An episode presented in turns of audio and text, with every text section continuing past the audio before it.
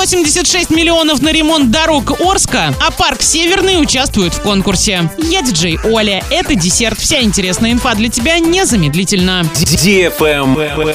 News. В рамках федеральной программы «Безопасные и качественные дороги» в Орске в этом году собираются отремонтировать 5 участков дорог на общую сумму 186 миллионов рублей. Будут отремонтированы улица Кировоградская, Краматорская, Гайское шоссе, Вяземская, Новосибирская. Кроме того, обновленные дорожные знаки и искусственные неровности должны появиться на улицах Жуковского, Перегонной, Союзной, Тобольской и Лебедева. Travel Guide. С 15 марта самолеты в Оренбург и Орск будут вылетать из терминала Б аэропорта Шереметьево. Терминал Д принято решение временно закрыть. Терминал Ф закрыт на реконструкцию, а Е закрыли еще в пандемию. Работать продолжит внутренний терминал Б и международный С.